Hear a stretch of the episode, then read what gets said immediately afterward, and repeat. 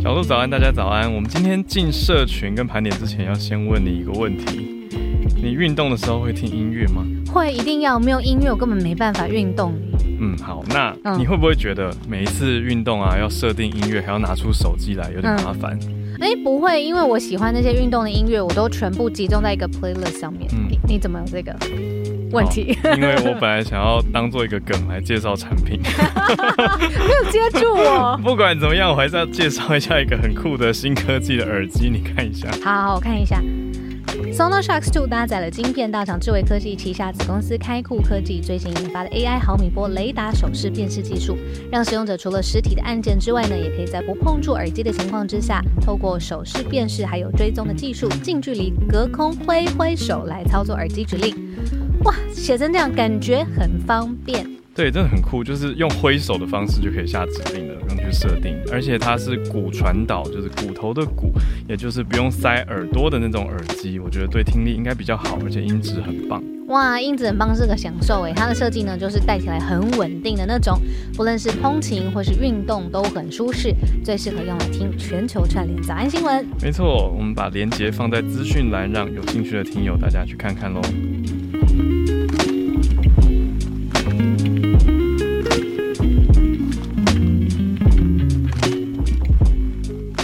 早安，大家早安。二早安，大家早安，欢迎大家来到今天六月二十三号星期四的全球串联早安新闻。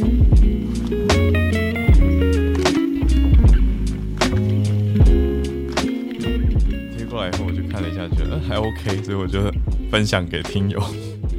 那那个内容就是在讲现在有五要二部，可是嗯我最挑战的，好我跟大家说，我在这个案子里面的角色就是一个单纯的演员。嗯，嗯，可是我拿到那个，我到现场才看到脚本，我就觉得很很害羞，因为对脚本上面就直接第一幕就写说，呃，帅哥穿上围裙准备切菜。我想说，啊，是就是你是我吗？就是而且重点是我不会切菜啊，所以 我超、不会切菜超尴尬。嗯对，因为一开始就要切，在去拍之前，这个 agent 就有说，呃，需要一些简单的切菜哦。他就说嗯不用很会，我就我就很老实跟 agent 说，呃，我不会做菜哦。然后他就说，但是大概的一个宣导片的摆拍应该可以。我就说我说大概应该可以。我说不是很会，可是我我菜都切了断了。我就先答应，对，先对，答应，我说我切了断。对，结果到现场他们就拿一个芹菜给我要切，然后我哦，芹菜蛮硬的，好小鹿比我会做菜，但第一第一 cut 呃应该不应该说对，就是第一颗镜头开始拍的时候呢，对方不是就拍完以后现场一阵静默，嗯，第一 take 现场一阵静默，然后摄影师就很大声的说出来说他不会切菜哎，然后 真的现场沟通真他就的是这样子，转转头跟导演大喊他没有在管那个，对，没有在管就是听到的人的感受。对我现场就不是我，我就只是一个演员。那我演员角色职责就是要至少看起来不能太差嘛。然后我就说，呃，可以教我吗？然后结果他们现场就讨论了一阵，以后派出最会切菜的就是摄影师，然后摄影师就来教我，然后还好我一次就学会了，我就说哦还好，所以第二 take 就完成了，他有握着你的手，就是教你怎么切那个没没那么角度吗夸张，我也我也没有想要哦哦，因为我是这样子被教切菜的，哦，就是呃，有人握着我的手跟我讲要怎么下刀，你要怎么拿那个刀子的角度什么的。对角度的问题对，角度的问题，他对是角就教我一个要四十五度角往前，嗯往前，然后一个 U 有还点像 U 字形，然后再往上的的一个角度，所以我就想说，哦，原来要这样啊，好，因为他就是跟我说不是垂直的切下去，我就说哦好，垂直下去很容易切到手儿。我是很小心我的手啦，而且菜都有断呐、好好了不要再辩解了。不要再辩解，反正最后拍出来是 OK 啦，大家有兴趣可以再去看，再去看那一秒，最后剪出来那一秒切菜的画面，是我的手，不是手模，哦，不是手模，懂了。模。我觉得拍广告体力啊、情绪啊、各种的那个要求是很高的，因为在画面上面得要好看一个 take，你搞不好是要一秒，下面是几十个 take 在那边，然后十几个，嗯嗯或者是会有非常非常好运的时候，一次就过。但是那真的是真的那要不然那天导演非常好，要不然就是那天太阳很赏脸，就是有太多因素会全部混在一起我。那天就是播完早安新闻之后去啊，然后嗯我其实精神是不错的，可是因为要切菜，就变得我让我变得很紧张。嗯，可是我又要看起来很开心，然后我要看起来很喜欢自己在家做菜，导演就一直说：“你可以开心一点吗？你看起来很不开心。”然后我就说：“我说我很开心啊，我也想啊，对我也想看起来开心。可是我是紧张了。”对，所以拍完以后笑容就有了，还好啊，就拍完了，拍完了，一个一个一个一个经验，是也可以跟大家分享，就是大家在那个电视上面或影片上面看到吃东西，然后要凸显那个食物很好吃的那种外景的主持。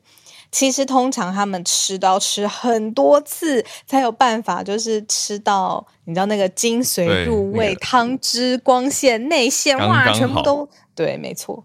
真的。那讲到我刚刚是很开心，我们是不是讲一小题看到的社群消息，跟情好开心，绪有关？好啊，好对啊，对。因为因为我、嗯你知道为什么选这一题吗？嗯，我这个真的要直接说了。我那天呢看到就是呃，雷神本人他有一部新片，而且跟 Top Spiderhead Gun 对 Spiderhead，看了我，跟你说。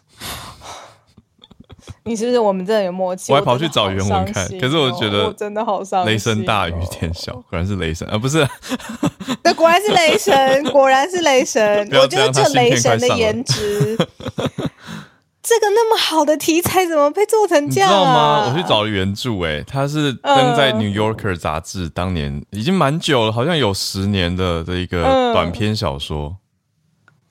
但你，但你先跟我说，你想法是不是跟我一样？就我觉得拍的没有那么题材有趣啊，题材很有趣，这么好的题材，然后怎么节奏啊，或什么？而且那个男生就是 Top Gun 的那个新新人、啊，没，错，Miles Taylor，对对呃他们两个演技不错啊，可是很帅，都很帅。嗯，但是最后我我觉得我我觉得我现在不能不相信 IMDB，就我以前我以前都觉得啊那就参考，可是我现在选芯片看之前，我都还会不能不相信。IMDB 对啊。坦白讲，我 IMDB 五我也我连去试片哦，我收到片商邀请要去试片之前，我也会看一眼 IMDB。哦，嗯，我们我们 team member 曾经帮我拒绝过一部片，就是因为 IMDB 才四哦，还是五？嗯因为满分十分嘛，嗯四根不行，就是五五五其实就很不行，大概低于低于七都很危险，真的。我我我我觉得我们来不及讲到我们那个今天 AI 情绪了，因为讲 IMDB 我也很多要说。我自己我讲最后一句我们就进新闻。嗯我自己给我自己的 bar 就是，如果晚上在家就是随便。那低低于六分的不要看，就六分以上可以看。但我真的要出去期待一部电影，至少要有七分，嗯这是我给我自己的，因为就代表六分以后真的不行，不要浪费时间。嗯嗯嗯，我们想的很接近。对，对，今天这个社群题还是讲一下啦，就是 因为好啦会当选到这个，对啊。好，总之，Spiderhead 这个蜘蛛头监狱，逃出蜘蛛头监狱，它里面讲到的东西是跟情绪啊，还有跟、嗯，跟应该说监控，还有说人到底可以怎么样影响别人的状态很有关系。嗯那我们这边看到的是说，微软它本来有一个 AI 推测的情绪的技术，嗯我觉得很酷诶，从去年至少从去年就开始在做一个呃，在检讨了这个情绪辨识系统到底有没有足够的科学基础。那现在新消息是决定要停售诶，脸它是用脸部影像去侦测大家的情绪。嗯，大家我不想要被就是侦测，或者是我就是一个内心喜，但是外表很哀愁的人。我觉得这个消息另外一方面让我想到一个很恐怖的事情，就是几年前嗯我不记得你，我不知道你记不记得，有一阵子大家都一直在转微软的一个算是实验吗？就是黄底的一个背景的网页，他说上传你的照片，微软就可以帮你判断出你这这个照片里的人几岁。哦，几岁？记得啊，记得记得，他？只他只讲。几岁，可是他背后其实就是在做这个相关的研究啊。哦，对啊，哎呀，拜托，现在要为了要 data，各他就是要你照片的 data phishing，对啊，那都现在已经公布出来说，这个号称可以推测出情绪、性别、年龄、微笑、脸部毛发、头发跟化妆。对，那它就有包括年龄嘛，所以当时那个年龄就等于是这整个大 program 的一部分。嗯，对啊，嗯，所以喽，我觉得人的心跟脑跟情绪是你知道灵魂层层次的一个圣殿，所以现在科技要进入的时候，就想一下，呃，停一下，然后想那这副作用怎么样呢？然后这之所以这就是我很想要去看那个 Spiderhead，但是就是唉，就觉得题材。题材不错，可开题也不错，可是最后开题很好，嗯，中后段发展就觉得，哎，怎么有一种闹剧感就结束了？嗯，好呀，所以那我们对好对讲完科技的察言观色，我们要来进到今天的主要选题，今天四个选题。好，第一个题目很新哈，第一个题目刚刚对啊，美国才来的消息，是我们也算我们慢新闻的 update，讲到了。美国的枪支法案，我们也不是有提跟大家提过吗？一个跨党派难得有共识的枪支法案，现在通过了第一步，也就是在 Senate 在参议院已经通过了跨党派的投票通过支持。对，嗯，好。第二题则是会来到英国，也是大消息，是三十年来最大的英国铁路罢工事件。第三题则是澳洲、印度两边的会议，去深化彼此的合作。那最后则是科技商业新闻，是 Twitter 的董事会现在有了新消息，是支持马斯克的收购。嗯，先从这个美国参议院大消息开始讲起。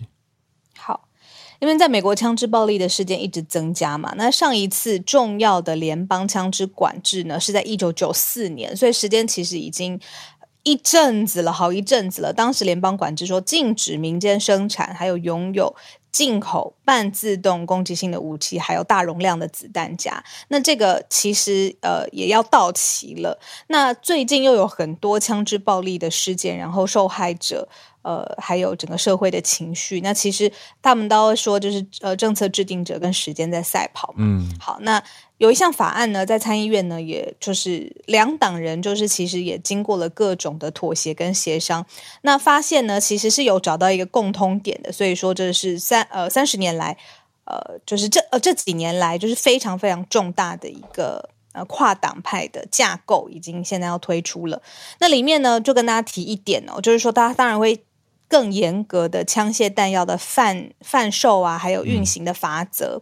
然后呢，它里面很照顾的是心理健康，包括心理咨询，还有应急人员。嗯，那有一些特别的措施，也要增设精神健康法庭、药物滥用法庭、退伍军人。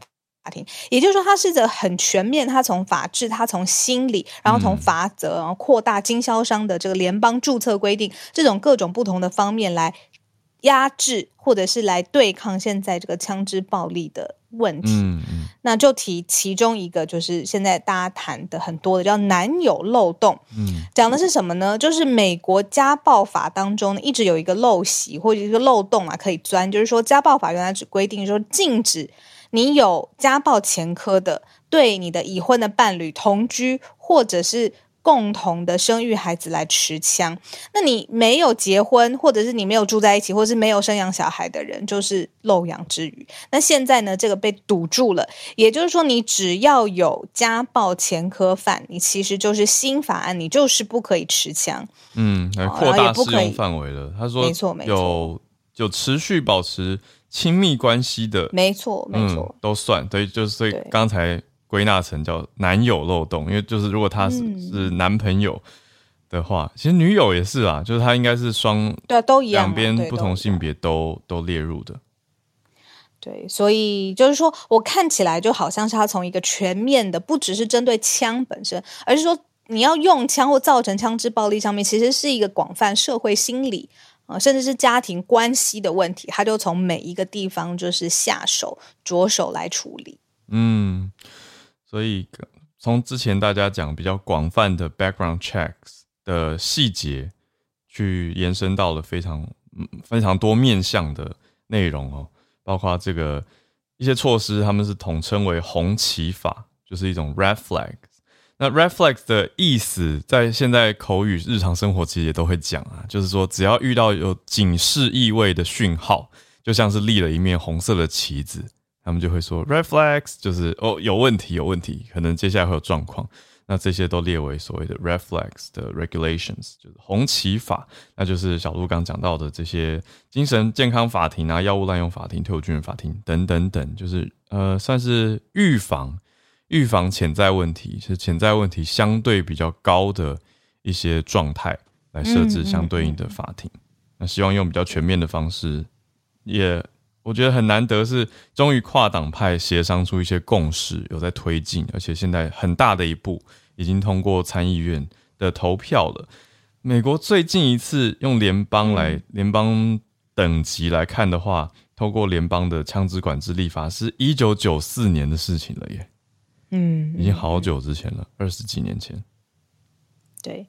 所以算是一个慢新闻追踪，然后知道现在在美国政坛对于枪支的重视的程度。那讲到这个，就是之前其实也提到，我自己非常喜欢，然后在社团上面也引起很多共鸣的一部电影，再次推荐给大家，就是这一次的奥斯卡金奖影后最佳女演员，她之前演的一部片叫《攻敌必救》，嗯，呃，英文叫 Miss Long，她就是她把这个呃，到底应不应该对枪支。呃，购买做背景审查这件事情的法案推动过程，以一个 lobbyist 就是呃呃关税游说人对游说人员的角度，然后再看呃再让大家知道整个 Hill 他们说这个华盛顿山庄他们怎么运作的这个过程，然后很斗志很紧凑，非常精彩，推荐给大家。嗯，好，这一直在我的片单上。对，好，再找时间来看我们的第一题。原来是跟枪支有相相关，嗯，好，对啊。那现在大家听了这个时事以后，就更可以有更多的思考，还有去看的时候也有不一样的餐桌。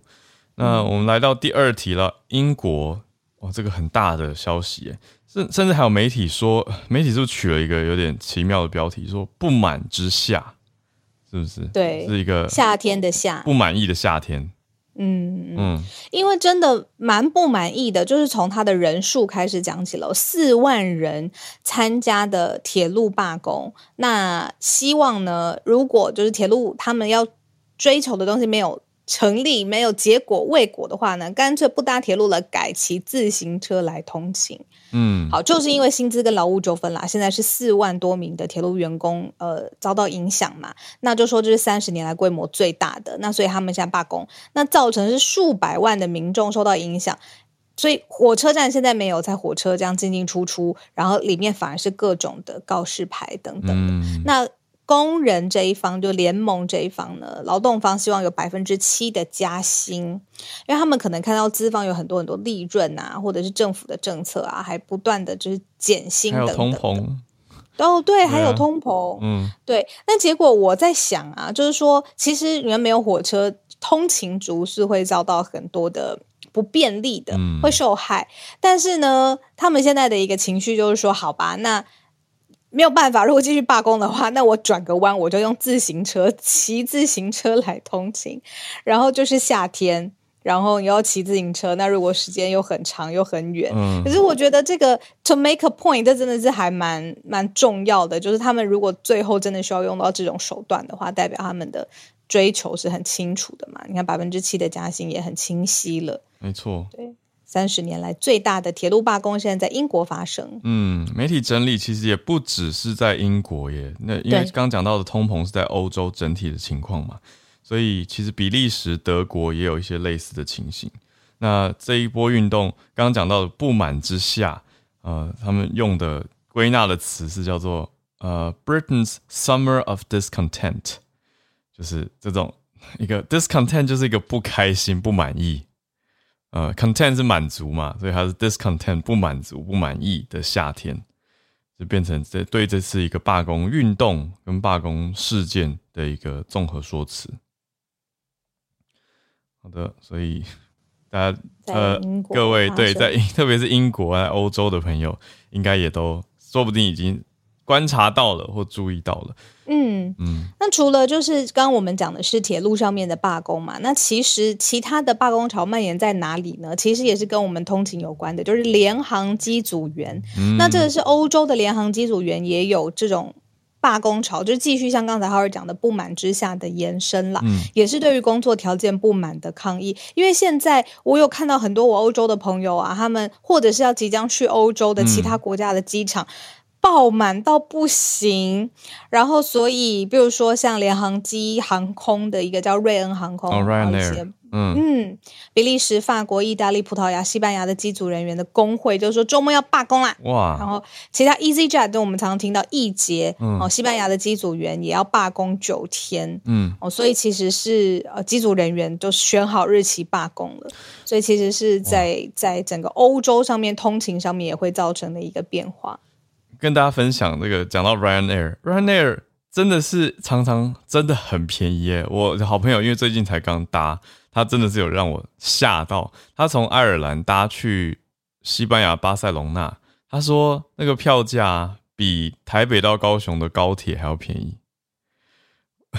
我就很惊讶，就是感觉对啊，就是那种感觉，会觉得说，嘿，从爱尔兰飞到西班牙，感觉也是也是个一段吧？对啊，可是竟然比高铁票价甚至还便宜，等于是竟然是一个欧洲人跟我说跟我分享便宜的消息，而且比台湾的东西还便宜。他已经在台湾住很久了，所以他才拿这个物价相比的那种对对比感跟赚到感吧，跟我分享。可是像现在 Ryanair 这样子罢工，表示很多航线也会受到影响。那也不只是 Ryanair，包括另外一家廉价航空 EasyJet 易捷航空，其实也有西班牙的机组员七月的时候会罢工九天，所以最近如果有要在欧洲航行的朋友，特别注意一下。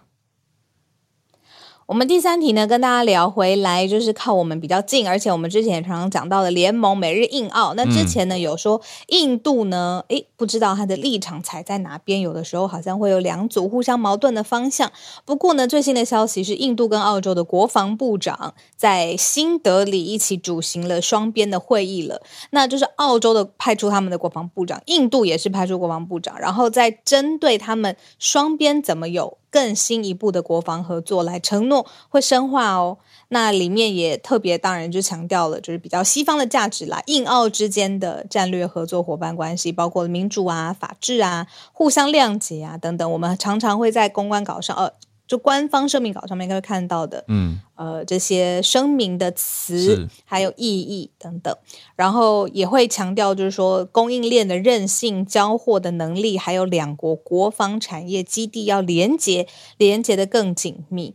所以，我们之前一直说美日印澳就是跨就四方安全对话的嗯其中两国，印度跟澳洲这两个会员国深深化的合作起来，而且会议已经召开了。嗯，在讲到这个供应链的韧性，我觉得还有交货的能力讲得很明白。我觉得这是关心经济的朋友最在乎的题目。因为我最近刚好去了一些单位跟活动，只要听到跟经济相关的分析，都在讲现在供应链的问题，还有很多产能没有带上来，或者还没有回到疫情前的水准，所以才影响了整个经整体的经济面嘛。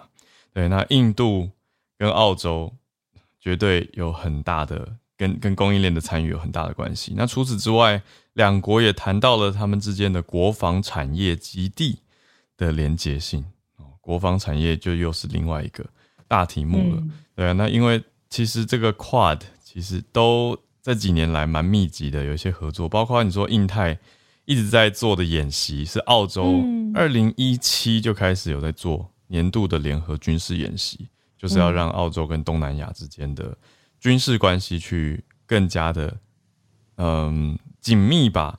对，嗯那嗯今年十月也会办这个这个演习有一个名字，它叫做呃中文翻成奋进吗？它就是 endeavor，endeavor 就是努力的意思啊。嗯可是我想媒体可能不把它翻成努力演习，会听起来有点好笑吧？就是 Indo-Pacific Endeavor，所以翻成奋进、嗯奋勇前进的演习。那印度很明白，就是说，呃，应该说澳洲啦，澳洲这次很明白，就是说，希望印度你十月可以来参加。对，澳洲就是一个大主揪就对了，他从一七年就在办。这个是呃，这个国防啊、嗯双边四方安全对话里面的其中两国。嗯我们最后讲一下财经或者是商业世界的消息。在讲马斯克跟推特之间的关系呢，我也想跟浩尔聊，就是、嗯呃，马斯克面临一项我不知道最后判决会怎么样，但是我可以理解为什么会有人这样子想，就是他被告诈欺，因为他自己一直在推特上面到现在都还支持的狗狗币，就是大幅跳水百分之九十二，这个跌幅是很可怕的。嗯，那你说他为什么之前一直有这个量来支撑，或者是他有这个话题来支撑？其实就是 Elon Musk 他在推特上面的。这个我们说他一个贴文治，没错。之前川普是治国，这个 Elon Musk 在然后虚拟货币市场，尤其是狗狗币这件事情上面的的的影响跟推力，真的是最主要的动能嘛？那现在他都已经跳水成这样子，他还是继续支持，有投资人当然就不满，就告他诈欺。嗯，我不知道最后这么新的东西，他。属哪一个国家？它属什么监管单位？嗯，它用什么法令来来来对这个这个提出假期作为审查？我觉得这很有趣，这样子。嗯嗯。好，那但是它当然不是只有这一个消息。我那天听到啊，就是呃，不是那天啦，就是最近都有。其实关于他要选举这件事情，其实一直也都有一些声浪在讨论。但我们今天要讲的事情是一个慢新闻的 follow up，就是现在呢。推特跟 Elon Musk 的关系到底是什么？有一段时间很模糊不清嘛，可能 Elon Musk 他自己也要再想一下，包括推特内部的想法是什么呢？那现在发现董事会现在已经一致通过，希望里面的股东全数要支持 Elon Musk 来收购，所以算是有一个在推特方这边开了一个绿灯。那接下来就是看说正常的法律的规则，他要收购的规则还有审查。嗯，这个相对的程序有没有一步一步完成？嗯，没错，对啊。讲到马斯克，他最近消息真的好多，而且我前几天这个可以算是补充啦，就延续在这个董事会的绿灯之后，回到马斯克这个人相关的事情。我是看到 BBC 的一个报道，坦白讲，我第一时间会觉得有八卦感呢，就是我想说，嗯，这个消息由 BBC 来报，恰当吗？就是。那讲到的是说，马斯克他的儿子跟父亲之间的关系，他儿子是嗯跨性者嘛，就是他儿子申请说要变性为女性，还要改名字，而且更大的点是说他想要放弃自己的姓氏。嗯嗯呃，那 BBC 就写成说，就是也讲出了他引用了他讲的话啦，就讲出他他说我不想要再跟亲生父亲有任何关系。对，就就直接引用。对啊，那大家看到当然会觉得有一种哗然，就是觉得啊，就是跟这个有名的首富爸爸不想要有关联，想要切割开。嗯，我可能很能够理解，可是我可能自己过度推测了。嗯，呃，当然我不是当事者，可是像我看那个 Steve Jobs 的传记电影的时候，他的小孩也有一个很深的，嗯，觉得父亲永远在忙他看不到的那个世界，那他呢？嗯。对，那电影刻画的就是很明显嘛。那我当然不知道整个成长过程，Elon Musk 对于这个算他大儿子吧，对对，大儿子的这个交互的过程。可是理解那个 dynamics，就是像我们身边，嗯，不要不要说到首富好了，嗯，对，创业家或者他自己爸爸是第一代的创业家，嗯，那他可能整个过程当中，你都要。跟爸爸的时间好像多要一点，爸爸的爱都是大罪特罪的这种，这都有那种纠结了。更何况是在 Elon Musk 这么短的时间里面受到这么大的事业啊，跟世界的瞩目。对，就是很容易会。在跟创业家交流，你会很容易觉得不小心好像耽误了对方很重要的时间，他的事业、跟他的公司、他的团队、他的营运、他的重要的谈生意的时间等等，都会要很小心掌握自己跟对方相处互动的时间。那何况是家人，还有你说甚至孩子，所以这些都是我觉得围绕在马斯克最近身边的很多的消息之一啦。对，那就跟大家也分享一下。时间来到八点三十一分，刚好准备进我们全球串联的时间，就欢迎大家来举手。这几天陆续也有看到一些新朋友整理的消息来跟我们分享，谢谢大家。来邀请大家上来。嗯，好，先邀请了芭比上来。芭比早安，早安，Hello 小鹿。嗯，这一则是马尔蒂夫的新闻。嗯，因为他他们跟我们一样是岛国嘛，但是他们是由二十五个环礁组成的。那马尔蒂夫的土地平均不呃海拔不到一公尺，所以它是地球上地势最低的国家之一。那对，因为最就是因为全球暖化的关系啊，所以就是海平面上升，就是还有极端气候的影响，有很多研究报告指出，按照目前海平面上升的速度，到二零五零年的时候，马尔蒂夫会有百分之八十的土地被灭顶。嗯，所以他们居住的环境受到很大威胁。在去年的时候，马尔蒂夫政府就跟荷兰的设计工作室合作，就是正式启动了一个 MFC 漂浮城市计划。那这个计划，它是在距离马尔蒂夫首都马利大概十分钟船程的海面，打造了一个就是面积大概两百万平方公尺，可以容纳两万人的海上漂浮城市。然后这个设计的外观是以马尔蒂夫珊瑚礁作为发想，从空中鸟看的话，就是像我头像上这样子，它四周是被环礁包围，那中间组成的结构有点像珊瑚礁表面那样不规则的迷宫状。那这边会有五千个浮动单位，就是包含呃学校啊、餐厅、商店这些民生必备的机构。那这个月已经正式启用了局部的项目，然后预计在两年后开始进行人口迁移。所有的建安单位会在二零二七完工，等于是他们要在五年内，就是为两万人打造一座城市。嗯，那呃设计这座漂浮城市的建筑公司是 Water Studio，那它的创办人就是荷兰人，因为。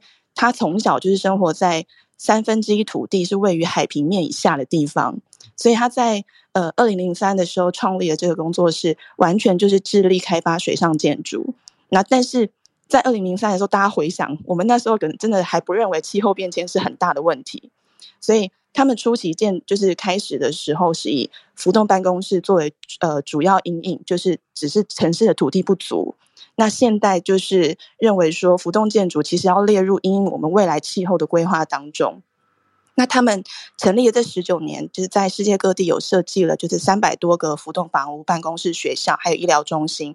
就是荷兰已经成为浮动建筑的指标，而且这个浮动建筑也是被认为呃，因应海平面上升最经济实用的解决方案。嗯，因为他们修复的成本也相较陆地的低。那这次在马尔蒂夫打造这个漂浮城市的色彩呈现非常缤纷，就是看起来有点像在开玩笑，就黄绿蓝粉各种颜色的墙面搭配，很像那种就是我们玩扮家家酒的那种缤纷色彩。不过看的心情很好，有兴趣的朋友可以搜寻 C N 放在 Style 专栏报道，它有诗意短片，嗯，以上跟大家分享。谢谢芭比。哇，好，那我们继续连线到叶老师，老师早安。好，早，小鹿早。今天要跟大家分享的是，在就是那个阿富汗有个佛教古城，在他们的首都喀布尔附近，嗯，叫做那个梅斯艾纳克。那现在这个古城，因为它底下有这个铜矿的矿场，然后那个就是现在遇到一个问题，就是说呢，因为其实那个有一个中国的企业。有个中国的企业呢，其实，在所谓的呃冶金科冶金科工集团公司中冶集团呐，其实就是中冶集团，在二零零七年，其实就已经拿下了三十年的租约。那但是过去呢，因为它上面有佛教的古城，那考古的这个呃考古的这个行动一直在继续，就是不断的在发现。那这个梅斯艾纳克其实非常的重要。因为它的年代可以追溯回去大概一千到两千年，那里面有非常多的这个建筑啦、佛像啊等等。但是现在那个现在的现在他目前遇到的问题是说呢，因为从这个阿富汗被塔利班拿下以后，那那个塔利班在美国的这个。外汇存底被美国冻结，所以塔利班急着要用钱。那他们现在就是催促这个中冶集团赶快开矿，所以这个矿场呢，那个所以这个矿场可能最近就会被最近就会被开采。那这样子的话，而且加上说中国他们喜欢用露天开矿，那这样子意味着说地面上的古城呢，很可能会受到破坏。嗯。那事实上，过去塔利班其实对这些古迹的保存，呃的记录其实是非常差。他们就曾经因为宗教的理由，炸毁了这个西元六世纪的两尊这个巴米扬大佛。嗯，所以我想他们是一点都不在意这个佛教古城到底会不会被损毁。哇，那这是很糟糕的事情，但是好像也 没有什么办法可以阻挡他们的路。就总觉得文物保护的 法令跟执行好像国际上有，就是大家会谴责，可是是不是没有一个很强制的公权力，会像是联合国维和部队那样子去进到一个地方？好像是没有，嗯，就是大家都是把这些当做各国自己的事物，嗯，所以就是变成说现在这样子的话，如果塔利班执意要。那个开采的话，因为他们急着要用钱嘛，那这么一来的话，这个佛教古城可能就会被损毁。哇，这个很无奈。这其实是，嗯，对，非常的可惜。嗯，对啊，谢谢老师的。对啊，那这跟大家分享。嗯嗯，好，谢谢老师。那这个真的很难呢，就是说，你如果很想看的，也也也不适合现在过去啊，然后想要去维护或想要保护，也都很没没办法出手。这个是遇到强制政权无法无法沟通的状态的时候的无奈。好，我们再连线到 Bernard。Bernard，嗨，Bernard，早安。BBC 的消息。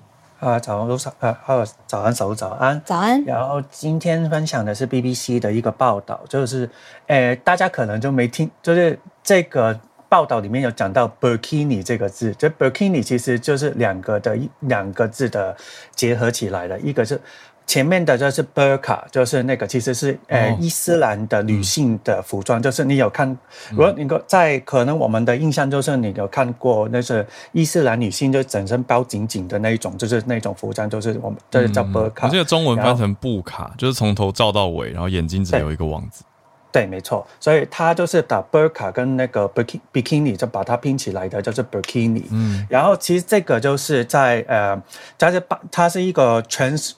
几乎就是把全身包覆的泳装，就是就是除了就是脸，除了你的脸部跟那个手脚，其实全部都会包起来的。然后这个其实很多穆斯林的女性都会去穿这一种服装，呃，这种泳衣去，呃，去游泳池游泳。然后这一种的话，其实很多人的印象就会把这个是当做是一个伊斯兰的象征，然后跟那个是我们现在的世俗的，或是那个没有伊斯兰。的呃信仰的人就是有一些不同的概念嘛，所以他其实，在呃在法在法国的东南部的一个城市叫那个 Grenoble，嗯，然后他就是在那边，就是上个月的时候就是公布说是可以允许，就是在公共的游泳池上面可以去穿上包括。Bikini 所有的就是泳装，但是在之后呢，就是在当地的法院呢，就是叫停了，就是说的理由就是说，因为是很很严重的破坏公共服务的中立性的原则。然后那个时候呢，其实。呃，法国的内政部长呢，也是说那个这一项政策呢是一个不可接受的挑衅，就是有违背法国的世俗的价值观。然后，呃，Grenoble 的市政府呢，其实有上诉到最高的行政法院去，但是呢就被驳回了，就是这个这个上诉有被驳回。然后法院的呃，法院的表，法院说呢，就是这个不是因为不允许为了宗教要求。而选择性要制造例外给所有给一些部分的人，嗯，所以其实这个是有一些那个就宗教上跟那个就是大家自由主义的那个就是争辩，然后支持就是可以支支持穿 bikini 的人士认为，其实他不是因为说宗教没有他们没有宗什么宗教的极端主义的呃想法，其实说他们有自己愿意的哈，他们有身体的自主权，他们可以选择说是穿。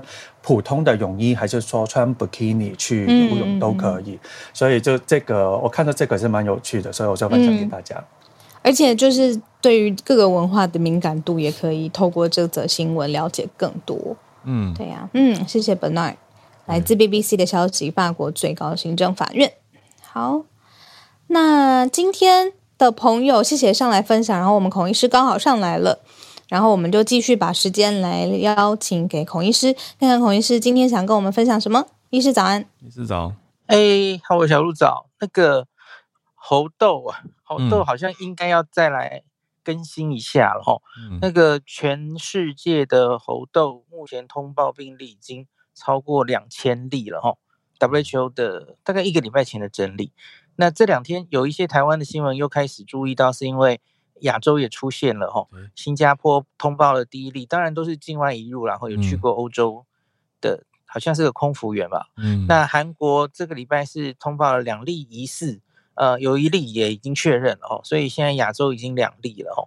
那所以有一些新闻，新这几天又在开始关心这件事。嗯，跟我上次跟大家报告到现在有几个状态可以跟大家更新哦。这一次主要在欧洲为主。的案例已经很多国家都报报了几百例嘛，哦，以英国、法国、德国这些国家为主。嗯，我们观察到两个现象很特别。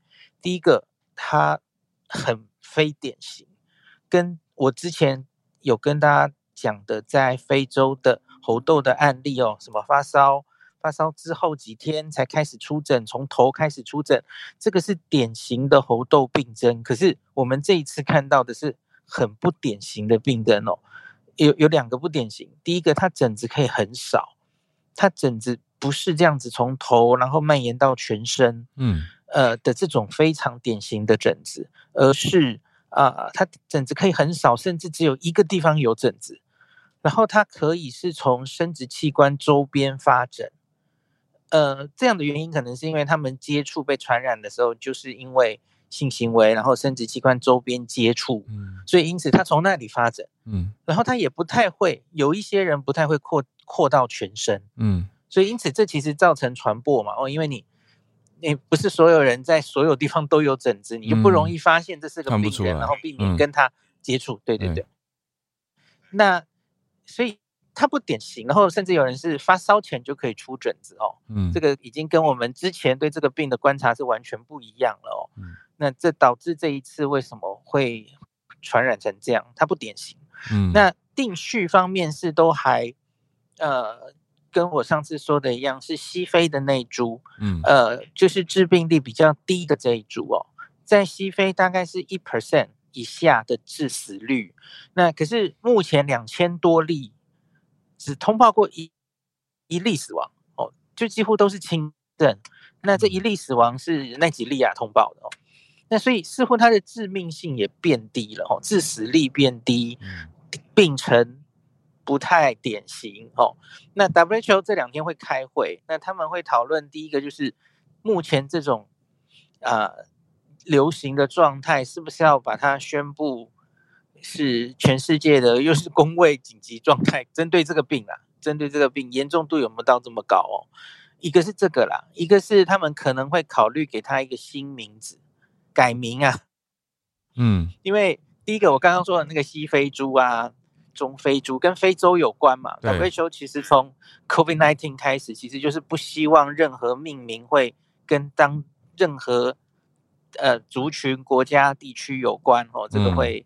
有有歧视的问题了哦，嗯，那另外就是 Monkeypox 这个病也有人在考虑是不是要改，因为它其实也是给大家一种误导哦，因为它其实只是从猴子最早发现，可是它实是事实上最重要的宿主，自然界的宿主应该是啮齿类哦，rodent 应该是老鼠，嗯，那是在非洲几乎都是跟老鼠接触，被老鼠咬，嗯。或是间接接触老鼠的排泄物，或是生病的伤口脓这些才被传染的哦，所以就 monkeypox 会让人，就是如果呃猴子啊 猴子知道也会抗议，为什么要叫 monkeypox 啊？OK 就有有这种话题了哦，就可能会会会改名哦。那另外就是呃英国因为比较严重嘛，吼案例比较多，那英国。最近也公布了，就是可以打那个天花疫苗，针对高风险族群哦，可以施打那个天花疫苗来预防。嗯，那所以就是有这几个进展跟大家报告一下。那因为到亚洲了嘛，所以跟我们越来越近了，所以可能也最近新闻也会有人关注这一点，所以跟大家分享一下。所以之后可能会改一个名字，但目前还是 Monkeypox 还是猴痘。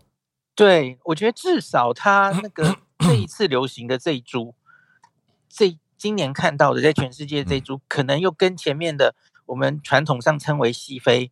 跟中非的这两株，嗯，呃，应该是完全不一样，可能会给它起个名字，至少这个可能会改，哦，就而不是用地名了哈，嗯嗯嗯嗯，然后西非、中非那个搞不好也会改哈，就不要用地方这样子，嗯，那可是 Monkeypox 整个会不会改，我不是很确定了，只是看到有一些新闻在讨论就是了，嗯，我觉得这个是跟着全球的一个政治正确风潮哎，因为大家也都知道 COVID-19 以前最一开始叫武汉肺炎呐。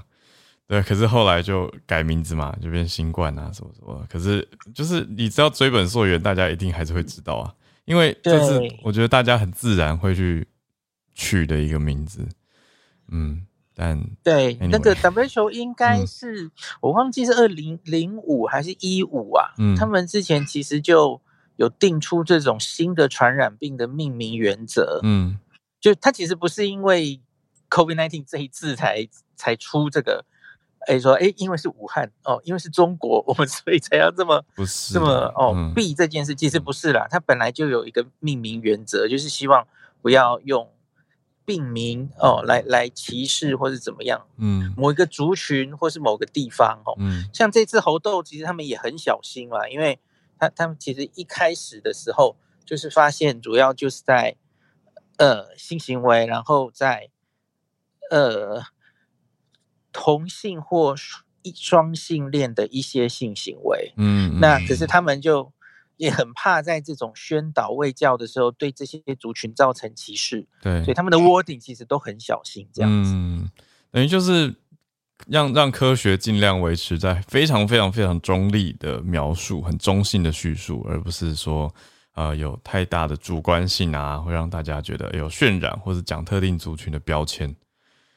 这样有感觉补充一下，WHO 或是英国的流行病学研究，就是到底它的传染途径有没有新的？啊，我看起来其实好像没有什么新进展，就是还是皮肤接触嘛。对，他说这两千多例就是绝大多数，可是不限于了哈。他说还是我刚刚说的这些族群的性行为之间的传染，嗯，最多哈。然后所以是人传人为主哦哦。那可是性行为的本身。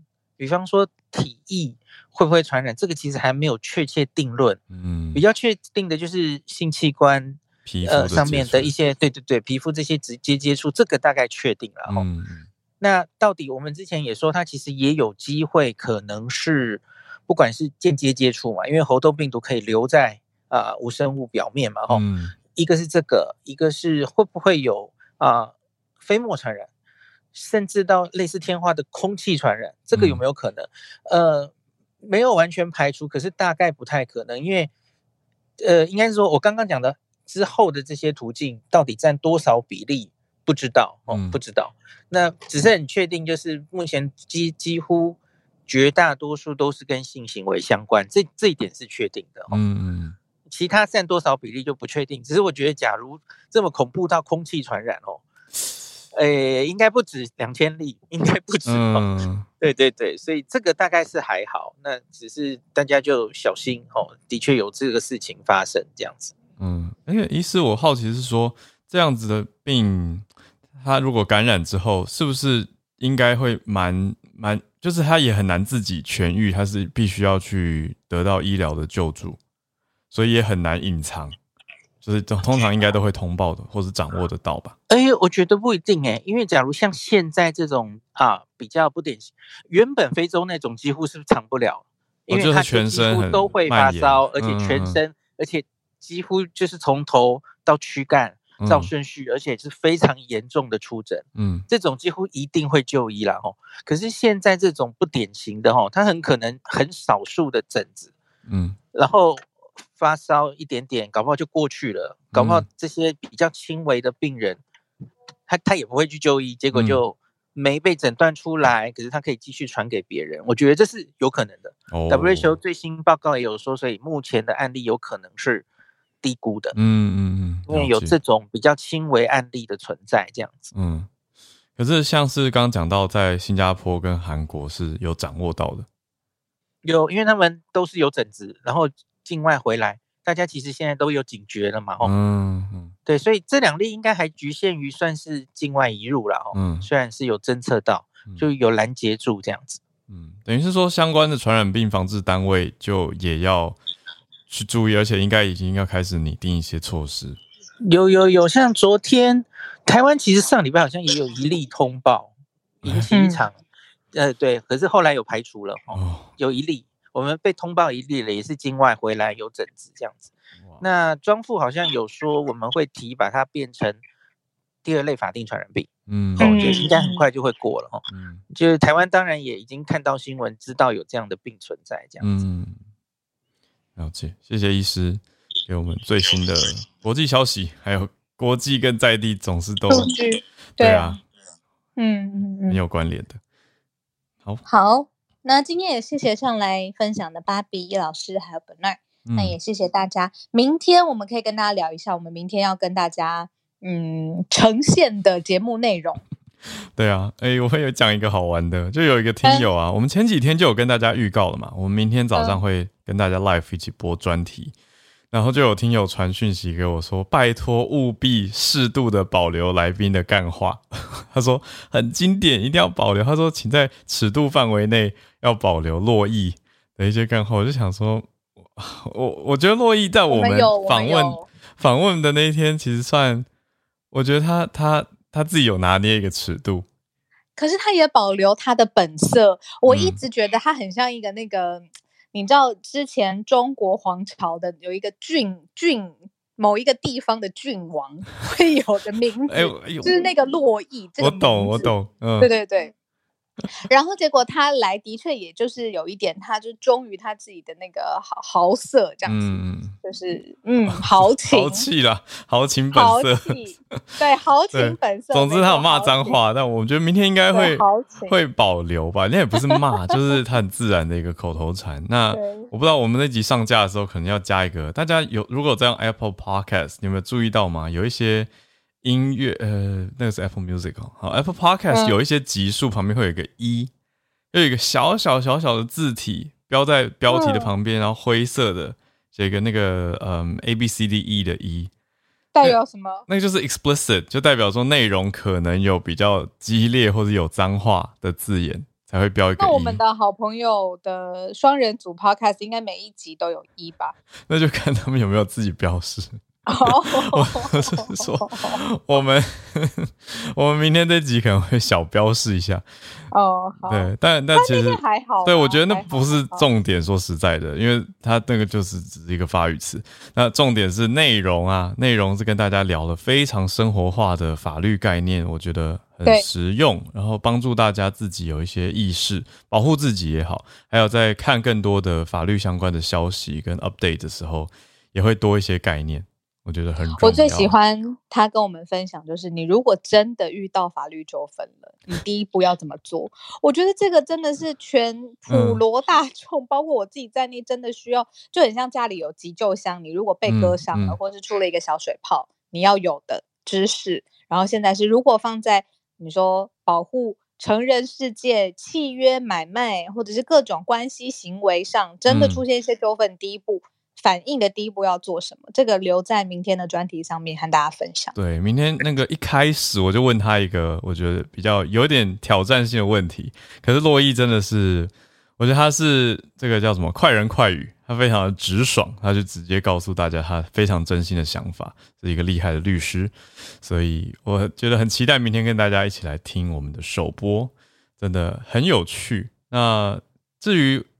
我也小小讲一下我自己以前对于法律的想法，其实是非常非常保守、跟排斥还有防卫的。因为小鹿刚刚讲到，他这已经是一个很面对法律的的想法了，就是他的预设就是说每个人都有可能会遇到嘛。对，可是我以前是觉得要趋吉避凶，哎，你知道吗？我以前心里面很鸵鸟协调，对不对？不是，我是觉得，我是觉得说我只要奉公守法，我。都不要去干嘛，然后不要去跟别人想一些什么无为不为，在那边想很多次逃，我就不会碰到法律问题。然后我那个，我觉得那是老一辈的观念呢，就是可能家里面真的是很奉公守法的长辈传给我的，就让我觉得说，哇，如果家里收到法律的文书，好像就是做了什么不好的事情。我觉得到现在其实很多人都还是有这个观念，可是我觉得要开始改变了。哦，因为法律绝对不是只是说什么去治坏人而已，而是他说任何民间的保护自己，对你说保护自己也好，或纠纷，我们人在社会上江湖难免会有一些些的摩擦，好了，不要到纠纷，那可能就会需要有一点法律的概念，那可能要跟对方谈啊，或者是怎么样互动跟沟通，甚至不一定要对簿公堂，可是都要有一些。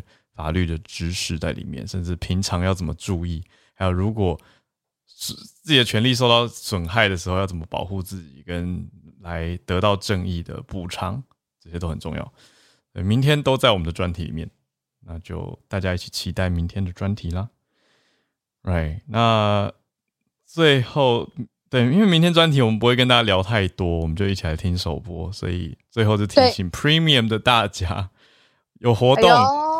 活动不要错过，然后我们也应该要空下来哦。对，我们应该要再发信给 Premium 报名的朋友了。好，我们来发信。对呀，谢谢大家。嗯，谢谢大家。